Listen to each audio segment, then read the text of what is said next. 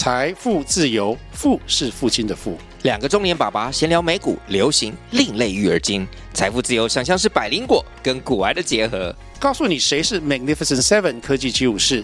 你该买瘦瘦比双巨头吗？从马斯克到泰勒斯，从华尔街到好莱坞，我们都追得上。新的一年听新的 Podcast，让我们一起财富自由。富是父亲的富哦。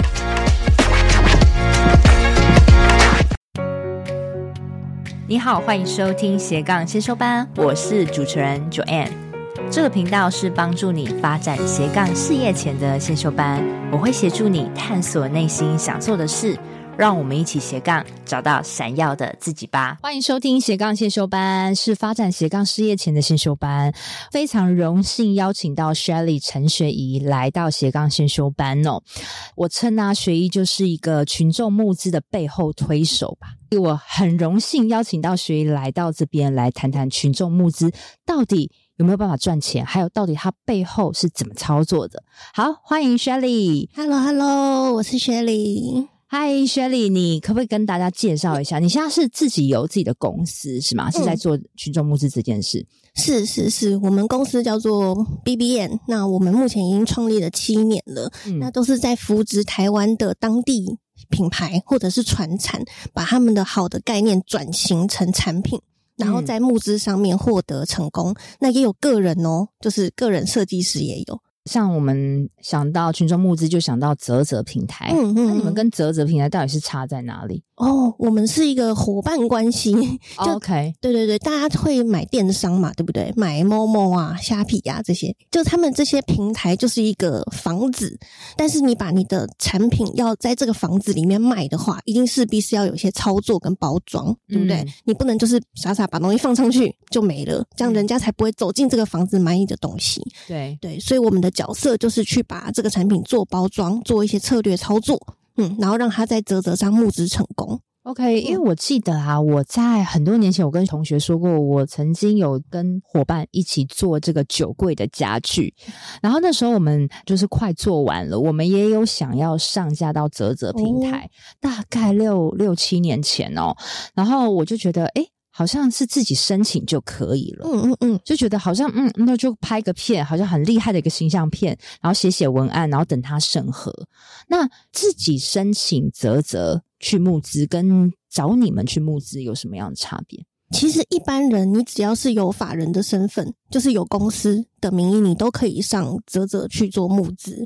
对，那差别就在于说。通常啊，我们的客户他们都是研发背景，像你说，你跟你朋友做一个酒柜嘛，那研发背景跟行销背景其实毕竟还是有点不太一样。嗯、对，那并不是只是说把产品做好放上去之后，它就会自动卖得动。嗯、对，你还是必须要很多很多的行销操作。嗯、对，所以我们找我们的差别就在于说，我们可以补足厂商在行销方面的不足，对，然后让他把注意力专心在他的产品研发跟后续的出货。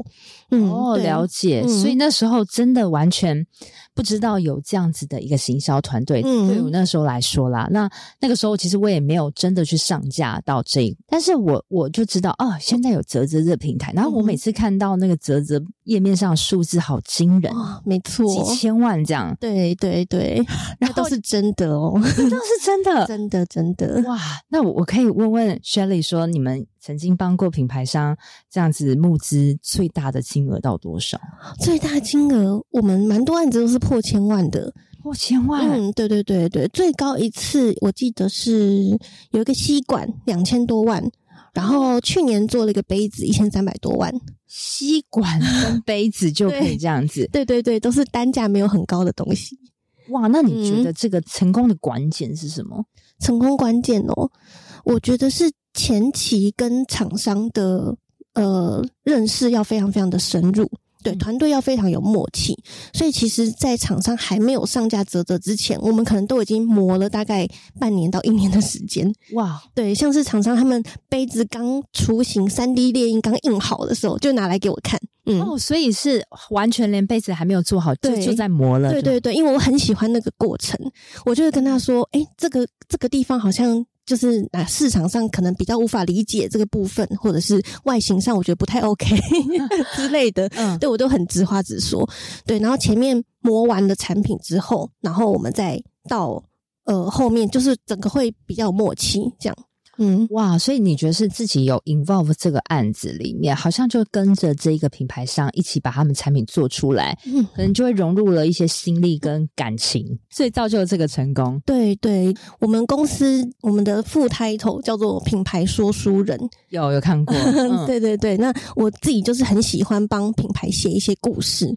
对，那这些故事怎么来的？都是透过很多次跟他们的聊天，跟他们吵架 之类的，对，或者是访谈，对，嗯、然后得到他们这些这些故事，我就会把这些故事写在他们后续的行销文案里面。对，我知道 Shelly 非常会写故事，嗯、我是看你的在 Medium 上的文章嘛，嗯哼哼，哇，你而且你写到，其实你你个性应该是蛮直接的，从你的文笔有感觉无厘头这样，对，然后又有点好笑。嗯，对，所以我就觉得可能也是你天生有个创意魂啦。哦，我喜欢这个说法。对啊，我觉得你是有创意啊，哦、对啊，然后你又有一些天马行空的点子，嗯、但是你又有实际落实的做法。嗯哼嗯哼，然后，所以我觉得其实像 Shelly，你你在帮品牌上，其实你自己 involve 最多应该是策划跟故事力这个部分，对吗？嗯嗯嗯，对，我的主力是在策略。对，策略跟要怎么去编排这些内容，嗯，OK。那你之前是做行销相关的工作？我大学念的是历史系，历史好无聊的感觉，对，超级不相干。对啊，嗯，对。那但是历史系的训练要让我很快速看很多资料，然后这些资料看完之后要变成我的报告。嗯、对，所以我觉得训练逻辑整理的能力，我觉得蛮蛮重要的。嗯、对，那后来毕业后第一份工作是做行销。嗯哦，但是就是做社群行销，就是大家俗称的小编。哦，那个时候蛮早之前的，蛮早之前，对啊，Facebook 可能才刚发芽没几年而已。诶，对，刚开始大家意识到品牌要经营社群这件事情。哇，你刚好在那个 Facebook 还没有太蓬勃那个时候踏入这一行了。对对对对对，Okay. 所以就从小编先做起，然后小编又会接触到做一些电商，然后就慢慢的开始这个行销的经历累积。OK，我觉得你的经历还蛮好玩，就是你现在可以看到很多品牌商他们。去看着他们的点子真的落实，嗯嗯，嗯然后去参与很多每一种故事，嗯嗯嗯，很好玩，嗯。好，那么话说回来，我们大家都讲群众募资啊，对于雪怡来说，你觉得群众募资它到底是怎么定义，是什么意思？其实你广义一点的来看，因为我们在现在讲的泽泽，它是一个比较狭义的群众募资嘛，嗯、就是我。抖内给你，然后你就把产品给我，这个概念。对对，那但是其实大家广义一点看，其实你可能连你的阿嬷都参加过群众募资。哦，我有看到你在、嗯、你在文章写过，对，怎么说？对，对，就是像。你大家都去庙里面都有那个香油钱嘛？对，对不对？那香油钱的作用是什么？是供应这个庙就是一年的可能开销，对不对？嗯嗯、那大家都是觉得我抱持一份善意，我想要让这个地方变得更好。对，对对，我想凝聚这个聚落之类的。对，所以我就给你这个香油钱，其实就是在群众募资。对、哦，用这个比喻真好。哦，还有大家参加婚礼。哦，对不对？婚礼随便办，可能几百万吧，对不对？对，那但是我们每个人一个人，哎几千块的红包给这对新人，让这个对对祝福，然后但是把这件事情让它发生，让这个婚礼很完美的留下很棒的记忆。嗯，对，这个我觉得这也是一个群众募资。OK，所以其实群众募资从很早很早就开始了，对，只是大家也是这这十年左右，可能才有就是，哎，我去投资一个企业，嗯、去投资一个品牌，让它真的落实。是 OK，这个概念是蛮好。那我想问一下雪怡哦，就是如果我们自己如果有正在研发的产品，嗯哼嗯哼，我们想要踏入这个群众募资，我们应该有先有什么样的条件？比如说，我是不是一定要先成立公司啊，等等的？嗯哼嗯哼，嗯对，在泽泽那边的。呃，规章上面啦，就是你尽可能还是要是一个法人，就是你要成立一间公司，因为到时候你出货，如果我们今天就讲比较群众募资其中一种类型叫产品回馈型，嗯，对，就是你研发一个产品，然后消费者去赞助你，你必须要出货，对不对？嗯嗯，那有这个交易行为，你就要开发票，对，嗯，对，所以你还是要有一个公司的身份。OK，嗯，那除了这个我们要申请公司之外啊，就是对于产品的制作的完成度，应应该到什么程度？比如说，哎，我今天突然想做个酒柜，好了，嗯、那我我可能就是啊、呃，跟朋友有个 idea，然后突然就觉得，哎，我们酒柜好像可以这样做，然后有空有个想法，嗯哼，这样可以募资吗？其实这么做也不是不行，嗯嗯 对，但是你要先想说，你如果这个酒柜有一些很特殊的设计。或者是你有些专利嗯在里面，嗯、但你可能还没有做出来，你没办法申请专利，对不对？嗯嗯、那你就把这个 idea 告诉大家，开始募资就等于告诉世界我有这个 idea。那你怕不怕被抄走？哦、真的没有想过哎、欸，对不对？对啊，嗯，所以前期要做很多事，比如说申请专利的保护啊、嗯、等等的。是是是，嗯、对。那我的建议，我都会请客户至少至少在。呃，上架泽泽之前，他会做到一个筋膜，对，他就是有一个完整、最接近最终量产品的一个筋膜。比方说，有些人可能只是空有概念，他可能只是把，比如你说酒柜好了，他可能只是画在纸上，然后告诉大家我的这个，或者是用一些三 D 图去示意它，嗯、对，但是那个都还不是真的落实到变成一个我们摸得到的酒柜。如果说你今天去请厂商真的帮你做打样。然后做出一个一比一，就是照你完整想象出来的一个样子的话，嗯、对，那你到时候你会有更多，会让你这个产品变得更立体啦，对，然后你有更多东西可以跟消费者沟通，嗯嗯，对，所以等于说我们至少还是要打样一个样品，嗯、比如说生产量量产衣服，你还是至少要有一件样衣的意思了，对对对对，没错没错，OK，、嗯、所以我们只要做好这个。啊、呃，样品之后、嗯嗯、就可以去找你们了。对，没错，没错。OK，嗯，那好，那我我想知道，就找你们，嗯、因为你们包含很多行销啊、拍片啊，或是说广告啊等等的前置的准备哦，到真的可以上架到募资这段时间。会经历了哪些事情？又会过了多久？会不会熬好久？嗯，很好的问题。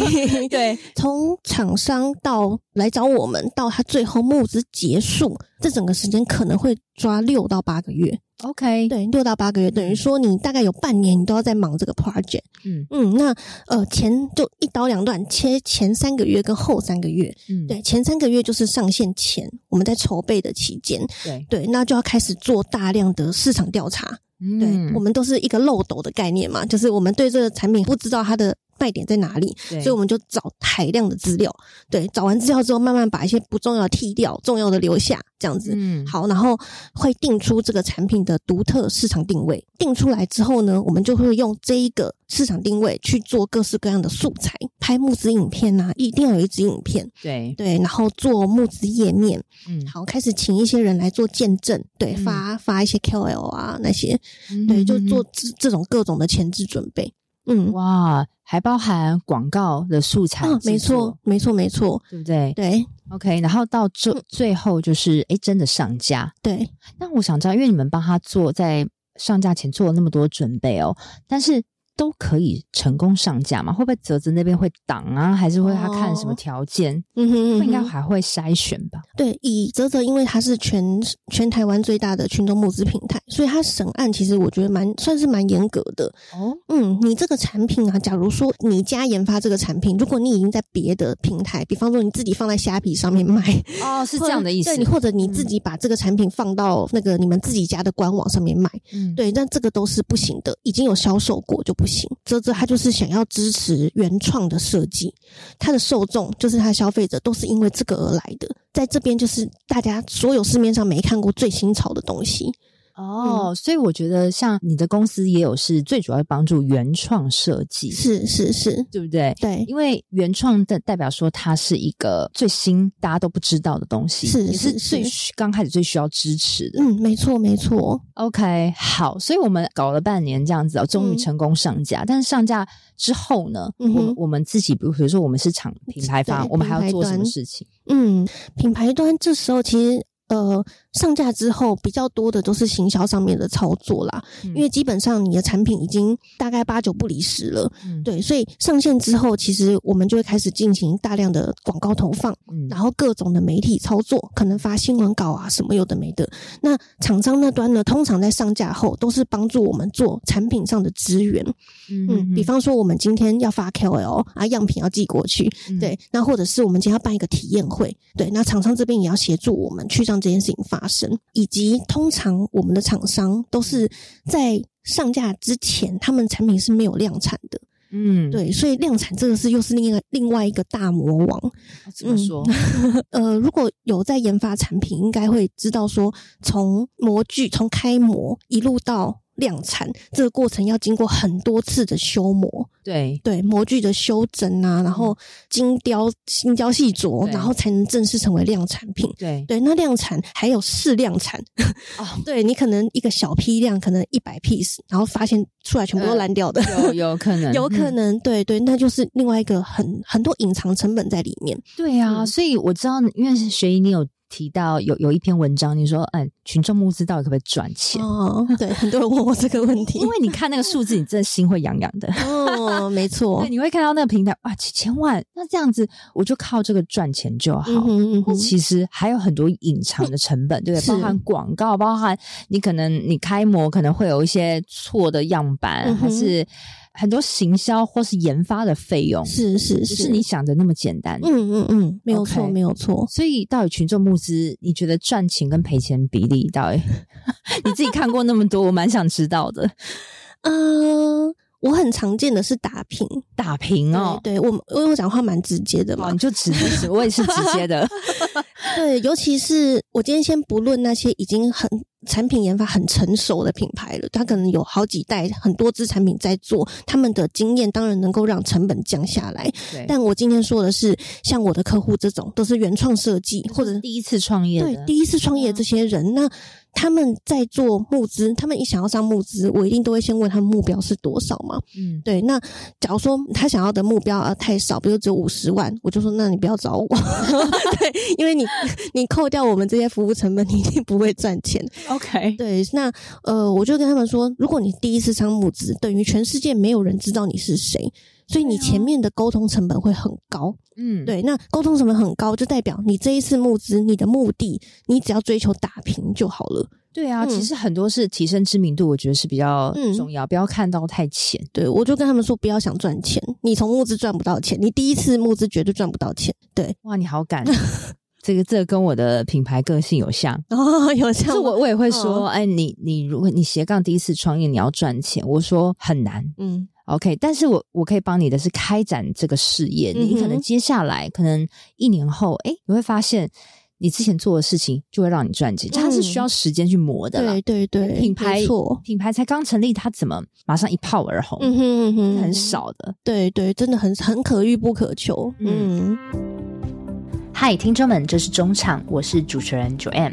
斜杠先修班品牌理念就是想要帮助想要成立斜杠事业，但是不知道如何开始的新鲜人，甚至如果你已经是在斜杠事业努力中，但是却快撑不下去，没有变现模式的同学们，你们也是我一直服务的客群哦。如果你听我节目很久了，又是属于以上症状的同学们哦，非常欢迎你现在赶快按下暂停键，跟我预约一小时的斜杠咨询。因为这个斜杠咨询是我做了近两年的服务哦，从我节目开始开播到现在一直有在做，目前为止咨询的次数也超过了一百位。同时呢，我也是政府单位的创业促进计划讲师。这个咨询会对于你品牌定位、变现模式、心态厘清多少会有些帮助。另另外啊，因为有参加过咨询的同学都知道，哎，每次咨询我都是付出极大的心思在跟你掏心掏肺，也很希望你慎重看待这次的咨询，而且我也是希望真的有需求的同学再跟我预约喽，期待你的到来喽，拜拜。那这样子，你这样说了那么直的话，他们还要找你，到底是为什么？我就会，如果他能够接受，就是第一次募资不会赚钱这些，他有这个心理建设的话，我就觉得我们才能。就是勾引到下一步去，对，那下一步就是我会先帮他评估这个产品在市面上其他的竞争品的表现怎么样。对，如果你这个产品本身就在其他竞争品里面，其实就是一个很小众或者是不太容易募资到钱的东西，我也会直接跟他们说，你可能不适合上募资，或者是你要把你的期待值降得很低很低。有时候我都会问客户说，乔木多少钱？那有的客户跟我说啊，一千万这样，嗯嗯、那我就会问他说，啊，你这一千万你是怎么推估来的？对对，你怎么推估来的？你是比如你这个东西卖一万块钱，我要卖一千个，嗯、对不对？那我就说哦，你要卖一千个，好，那你的竞争品就是你的其他竞品，它一年的销售额大概是多少个？嗯，然后有时候客户就说大概两百个吧，然后想说，嗯，所以你要你的产品，其他竞争品，对对，他们就会懂了，他们就会懂，就是它这个市场规模到底要怎么抓。OK，、嗯、那这样子大家还会很想要去募资，到底是为什么？是为了打知名度吗？还是什么其他原因？嗯、我觉得募资有两个意义，一个是市场验证，嗯，对，市场验证就是你今天这个产品在市面上，你不知道它到底有没有竞争力，是对你最有效的方式，你就直接卖卖看嘛，对啊，对不对？然后是我一直在讲，就是你你都要用一个最小可行性商品，先去测试，对，这个讲的很好。真的是这样，因为很多人他会好，比如说我要做一个东西，他就赶快去开店面啊，或什么的，嗯、完全不做任何调查，而且就算做调查多完美，有时候是时机啦，对，运气，对对，我觉得整个募资概念就像 Joanne 说的，就是一个最小可行性测试，对。对。那我觉得这是第一个很重要的意义。嗯，那我觉得第二个意义是品牌知名度这件事情，嗯、对，有它。募资它有一个插旗的功能，因为大家都知道泽泽上面的东西会是可能就是全新没有出现过的。那如果你今天在这个领域里面成为第一个人做的，嗯、你就会有一个很指标性的地位在。哦，对，比方说你是泽泽第一个募资的，像之前有什么很有名的案例是八轮滑板嘛，嗯，对，然后还有很可能一些杯子啊或者一些东西这样，嗯、哼对你就是会成为那个领域的第一人。对，那我觉得这个意义蛮殊胜的。对呀、啊，这个 后续可能为你带来的知名度啊，跟影响力是你无法预估的。对对对，嗯、没错没错。OK，那我大概懂为什么大家会一直很想要去做募资这个管道，嗯、因为不论是验证你的产品，嗯、还是说造成后续的知名度插旗的功能，对，也很重要。嗯，OK，那。呃，像 Shelly 之前提到说啊，群众募资比起预购，哈，它有点像是一个买个期待、一个梦想、一个感觉。嗯嗯嗯对，那你觉得如果放入这样的条件下，什么样的产品你觉得是在市场上可以比较受欢迎的？或者你有没有曾经辅导什么样的品牌商是很成功的？是用、哦、用客人的这种心态操作，就是想要支持他买个梦想。哦，你说比较情怀面的吗？有没有？就是是不是因为多一点情怀面，会不会造成就是多一点的募资？哦，OK，哦，这个问题很好，我蛮想知道的，嗯、就是会不会就是情绪渲染多一点？OK，OK，、okay, okay、会造成比较多的投资。嗯哼嗯哼嗯哼，我觉得一切，我觉得回归到你这个产品想要吸引什么样的消费者。嗯嗯，假如说我今天要推的是一个电竞耳机。我的消费者可能是一群，就是可能二十几岁，然后呃，工程男、理工、理工男、理工男、理工男，直男，好不好？那对他们来说，你讲情怀没有用啊，他们不在意，哦、他们在意的是你的规格跟哪一家比怎么样，懂对，晶片怎么样，对对对，他们不在意这个。但如果你今天要推的受众，我们就是消费者啦，嗯、是一群女性。嗯，对，女性呢，可能是三十岁到四十岁的，可能是上班族女性，或者是妈妈，或者夹心世代的人，嗯、他们其实很重情怀。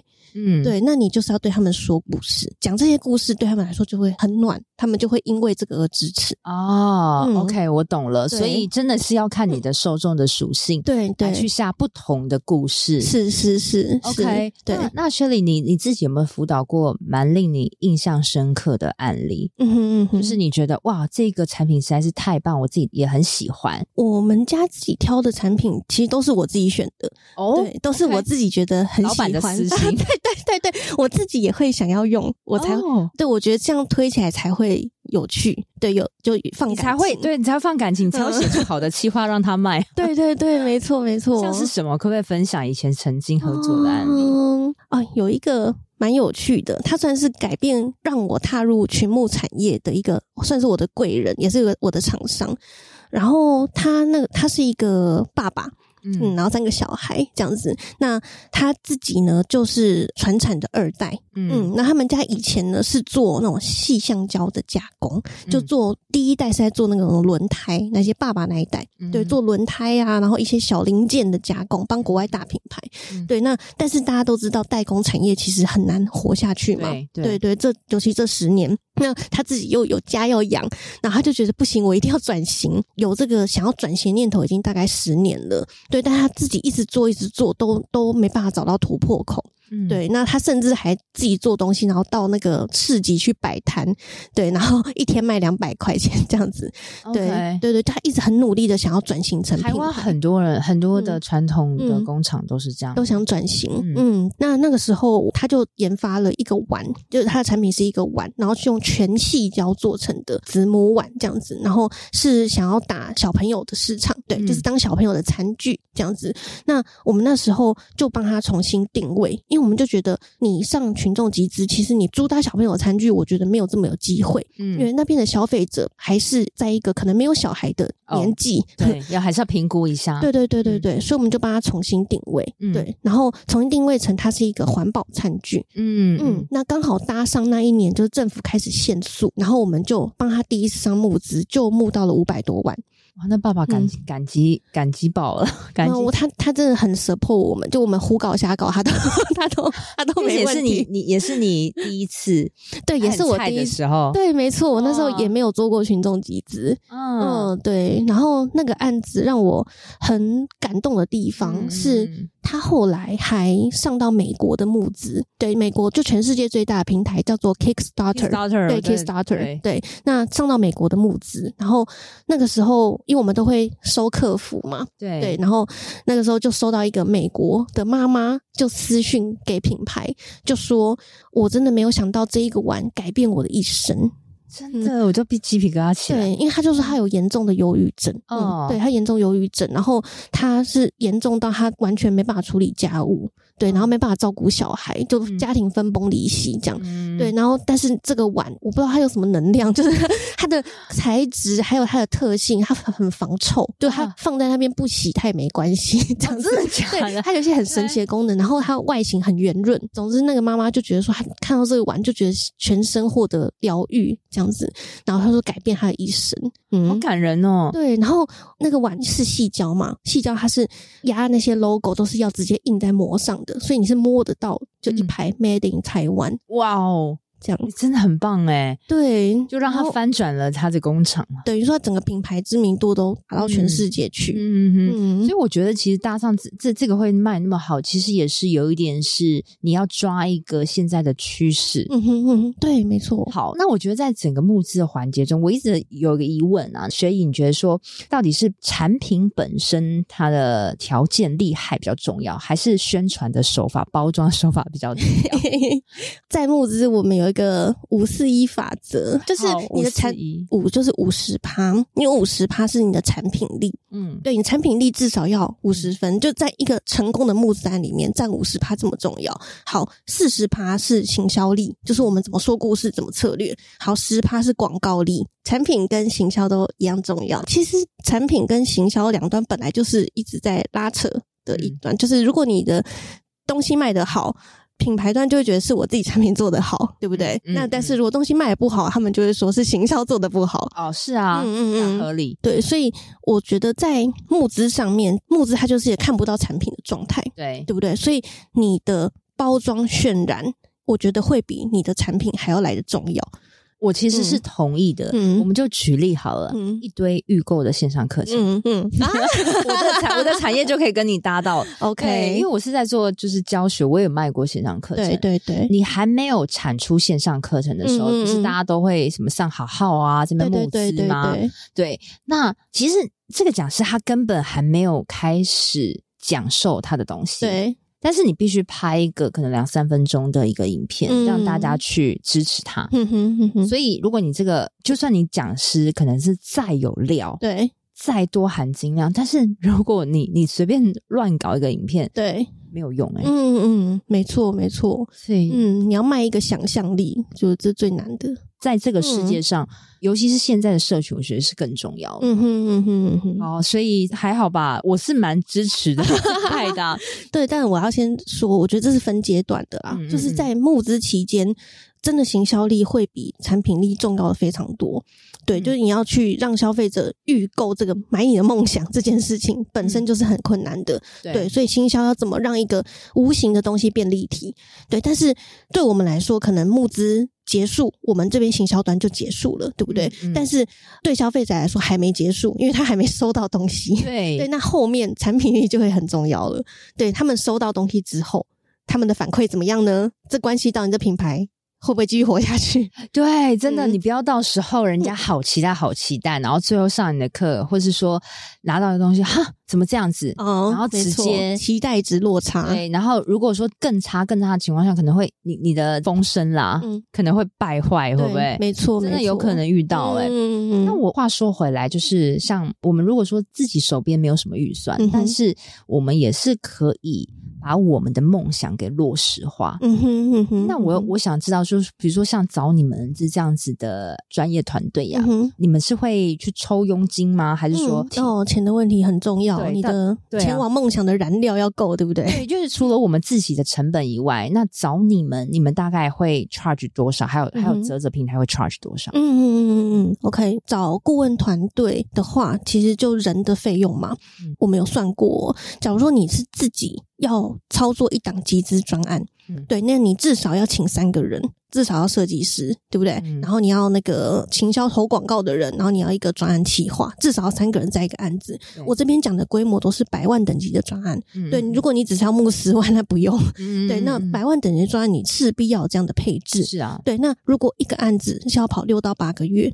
对吗？六到八个月，你的人力成本大概是六十到九十万。对，嗯，如果你是自己公司要做这件事情，嗯，对，那但是一下叫一个小公司拿六十到九十万养这些人，其实风险蛮高的，嗯，对不对？所以就我们这样的存在，就是其实我们前面跟客户收的钱是很少的，我们前面会收一笔前置费用，前置费用大概落在二十万左右而已，嗯嗯、对，跟六十万就差很多了。那二十万是用在哪里呢？用在我们前期这三个月所有的人力。费用，包含讨论啊、企划啊、嗯，对对对，但是拍片是另外算，拍片是另外算，对，因为拍片可大可小。嗯、我今天可以拍一个电影集、史诗集，我也可以拍一个小小抖音影片。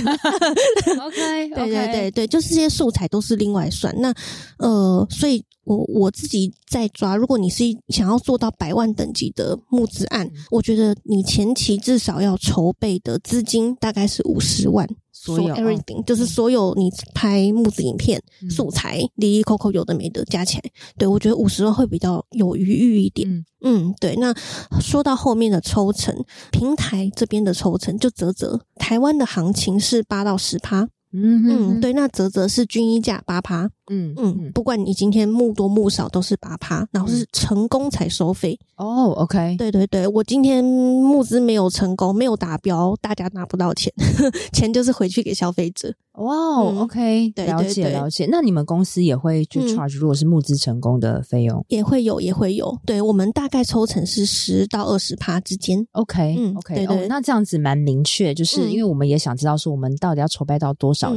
其实这就是一个投资啦。嗯嗯，对啊，因为所有做生意一样都要个投资。但是我觉得你用这个员工的比喻还蛮好的。嗯哼，对，确实找你们比请三个员工还划算蛮多的。嗯，成功率又比较高。因为你们一直专门在做这个啊，对啊，对啊。好，那到了节目的尾声，我自己私心想问一下雪怡哦，你有没有想过你自己也想要有个产品去募资？我那时候看到这一题，我真的是，我真的是答不出来。没有人问你吗？很多人问我，还是你，你就是喜欢当这个策划人？你真的没有想要做产品，还是你觉得做产品太累了？因为我是一个兴趣很广泛的人，嗯，对，我很容易喜欢很多很多东西，然后我会想要让那些东西都变成我的 baby，就是让他让他见见世面这样。OK，对，所以我真的很多人来找我做产品啊，但是我就说，我觉得我对产品研发真的是比较不擅长，嗯，对，那但是我很会，我如果对这产品有兴趣，我很会把它说故事，嗯，对，我很很乐于当这个幕后推手。OK，所以其实这也是明白你自己的定位啦。嗯嗯嗯，对啊，我觉得你真的是还蛮会说故事的，嗯、就是你的企划能力是蛮强，而且你也很 enjoy 在每一个 project 里面，你没有办法一直盯一个东西，嗯、然后研发到尾。对，不行哎、欸、我没耐心。好，那你未来有有自己你自己有什么样的规划吗？哦，会会一直一直在在帮人家，因为你说你这行业你做七年了，对，没错，做七年了，啊，还要再下个十年吗？我觉得。募资这个领域还有很多可以玩的，比方说现在台湾的募资还是男性比较多一点点，比较少女性为主的募资平台。对，真的吗？我没有要做，但是我可以提供给大家一些创业 idea。哦，不错。你说，嗯、但是泽泽这个是比较男性的吗？对，它上面的产品你会发现还是以三 C 类，然后男生其实大部分比较喜欢一些比较新潮的科技的东西。哦，对对，三 C 小物啊什么的。嗯，对，所以他们的受众还是我觉得男性比较多一点点。嗯，对。那有没有一个专门 for 女性商品的一个募资平台？诶，可能可以做。那或者是说。还有怎么办？那你那你讲完之后，人家偷走你的 idea 怎么办？没关系啊，来来找我合作啊，我可以帮你说故事。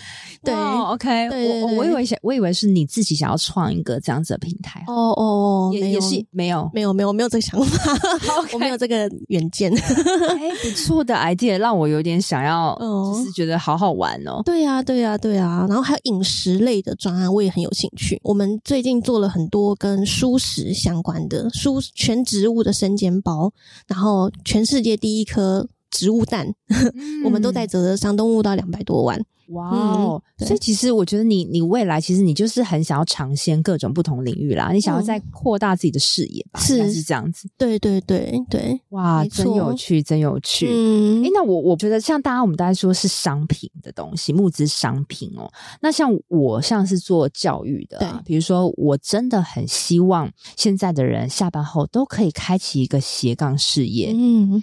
那比如说像我这种，我也可以募资吗？你要卖的是课程吗？就是我看过有些人他是卖一个梦想，嗯，或是比如说像我，好，我我可能想要成立一个教育机构，嗯哼，嗯哼，然后下班后大家都可以在这个教育机构学一些斜杠创业所需要的知识跟拓展人脉，可能是我需要一笔资金做一个场地，嗯哼，嗯哼，这样子也可以募资吗？是可以的哦，是可以。你有辅导过这种？呃，我没有，这是我的私心啦。嗯，嗯，但是我，正在申请补助中啦。哦，OK OK，还没，听起来很有趣，还不知道结果怎么样。我觉得你的这一个资金是运用在租场地啊，还有你接下来的一些活动的筹划嘛，对不对？对，类似这样。OK OK，请师资啊，嗯、或是说举办一些活动，或者说我真的有自己的一个教育机构一个空间。嗯哼嗯哼嗯哼嗯哼，这个我觉得以泽泽来说，它还是一个产品导向。哦，oh, 对，okay, 所以它必须，嗯、也不是说必须，但是我觉得最好还是要有个实际的产品。OK，对对对，所以不管你你做这种，你可能可以做出版物。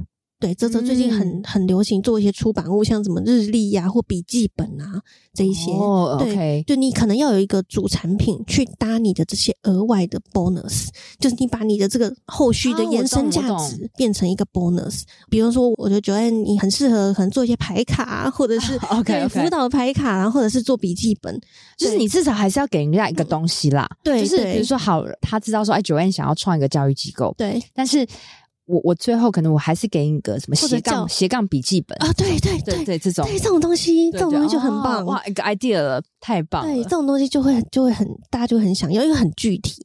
哇，所以今天真的得到很多很多的点子诶，就是说，如果你现在真的午夜梦回，一直想说，哎，我想要研发一个什么东西，我觉得你有一些资金的话，其实你也可以去朝向群众募资这条路。嗯，那当然我们都是门外汉嘛，我们不懂行销，我们可能只懂研发。那我觉觉得去找 Shelly 其实也是一个。非常棒的方式，那我们怎么样可以找到你呢？嗯、呃，大家可以在 Google 上面搜寻 BBM 品牌说书人，就可以找到我们的官网。嗯、对，然后如果大家有兴趣，也可以 follow 我的 FB。哦，你有 FB？对对对，叫做叫做就叫陈学怡，我的本名。对，好，嗯、那我就会把 BBM 的官网跟学怡的 Facebook 的连接，我会放在这集节目的内文中。好，那非常谢谢学怡今天来斜杠新修班哦。嗯，谢谢，谢谢，谢谢。在节目的最尾声，跟你做个重点整理。第一个，如果你要去群众募资，你该有什么申请条件呢？你必须要先有公司行号，然后你必须先做一个最接近你要量产产品的筋膜，就是一个样板。再来，第二个重点。你自己去泽泽平台申请募资，跟找专业行销团队申请有什么不同呢？主要是因为，呃，我们自己有产品，通常都是我们需要做比较大的时间在研发上。那当然，我们没有行销的背景。那你找专业团队，你可以专注做研发，让行销给专业的做，会比较容易成功。再来第三个重点，在你成功上架到群众募资平台之前，大概要磨六到八个月。尤其在前三个月在上线前呢、啊，你必须要做的是找海量的资料去做市场调查，你要去定出市场的定位，也会需要去拍形象影片跟做一些宣传的页面，也要发 KOL 做见证啊，做广告素材等等，非常多事情要做。接下来你就要去。看泽泽有没有帮你上架成功？那你需要注意的就是，如果你的产品有在其他通路销售过，就不能在泽泽平台上上架喽。那在上架之后，需要做的比较多是行销的操作、广告投放、发新闻稿啊，甚至开始量产。那因为量产也并不是一次就可以搞定，你也需要反复很多次，到真的最后成功量产。再来第四个重点，群众募资到底可不可以赚钱呢？雪姨说，其实赚钱跟赔钱的比例，其实是刚开始求打平就好，因为大家都是第一次创业嘛，因为你会需要付比较多的行销费啊。就算第一次没有办法让你成功赚到钱，但是最重要，募资还是很多人在做。为什么？因为募资可以让你最快得到市场验证，知道你的商品是不是可行，可以之后拿去卖的。那接下来就是最重要。你可以有一个插旗的概念，你有个市场知名度，你可以是说你在这个领域中第一个做出这种产品插旗的概念。再来第五个重点，当我问到说，诶，那个在募资的时候，是不是我们情绪渲染多一点，情怀面投入比较多一点，就可以拉到很多的赞助商呢？那随意说，其实不一定哦，要看你产品的受众哦。像是如果你是做比较科技类的，那你的受众是理工男，那可能他们就不会相信一些情怀面的东西。但是呢，如果你的受众是女生，那你就很适合在品牌行销的时候说一些故事，打动他们。